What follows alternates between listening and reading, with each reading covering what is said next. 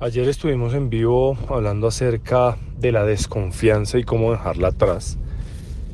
Y surgió un concepto que se deriva de dos palabras.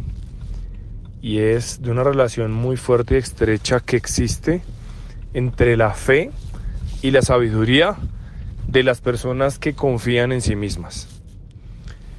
Entonces, ¿qué es la fe? La fe pues es creer en algo que no se ve. ¿Y qué es la sabiduría? La sabiduría es la capacidad de aplicar el conocimiento, es la capacidad de elevar el nivel de conciencia, el entendimiento acerca de las cosas, el ser competente, o sea, tener las habilidades en el deporte, pero saberlas utilizar.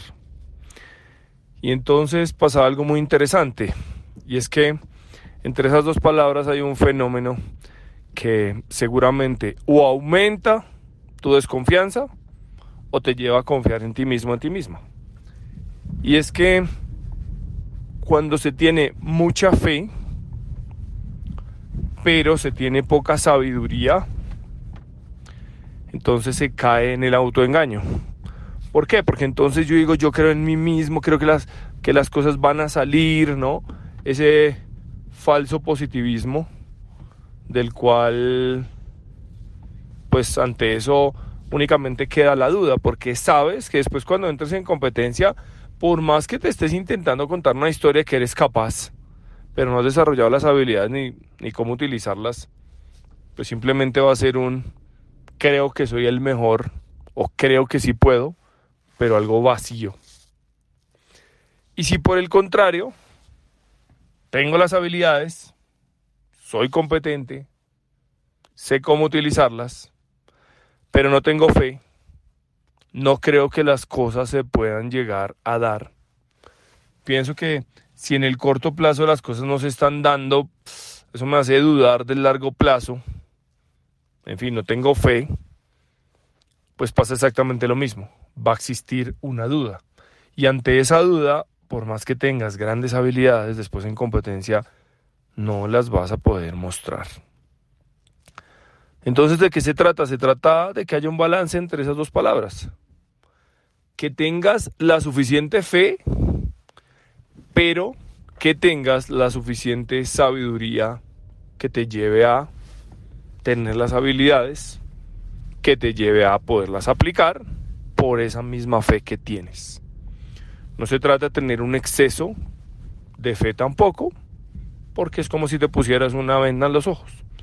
No se trata únicamente de pensar en llenarte de capacidades, conocimientos, habilidades, sabiduría, sino se trata de cuánto tienes y cómo lo pones en práctica. Así que, querido deportista, cada vez que desconfíes de ti mismo, piensa en cómo estás en estos dos ámbitos.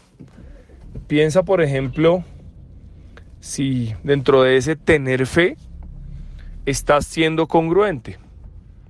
¿Qué quiere decir esto? Que si tu mente entiende que ante un desafío tú lo intentas, lo afrontas y tratas de hacerlo lo mejor posible, pues entonces será más fácil creer que las cosas se van a poder dar. Porque si en lo pequeño pudiste vencerte, en algo más grande y con una mayor presión hay posibilidades de hacerlo. Mientras que si no eres congruente en la manera que piensas y la manera que actúas, pues la mente entiende que no puedes ni contigo mismo. Y por otra parte hay un elemento extra adicional a los que he mencionado y es que para poder tener esa fe, esa confianza, es clave tu relacionamiento con otras personas cómo te relacionas. ¿Realmente te sientes respaldado o respaldada por alguien más? ¿O simplemente se trata de ti?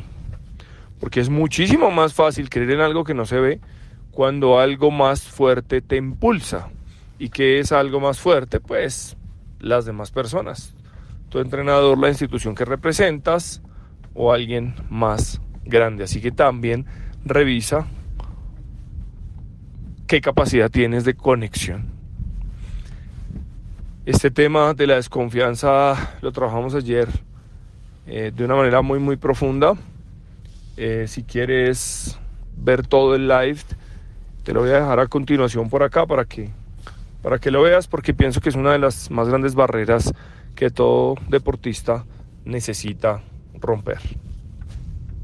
Muchísimas gracias por escuchar este podcast y usar mis experiencias como una herramienta. Ten presente que el desafío de experimentar todo esto por tu propia cuenta está en tus manos, porque será en ese momento cuando te des la oportunidad de ser el cambio que te gustaría ver en el mundo y en el deporte.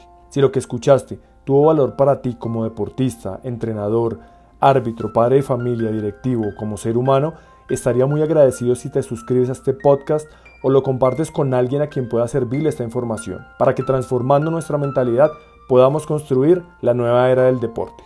Te espero en un próximo episodio.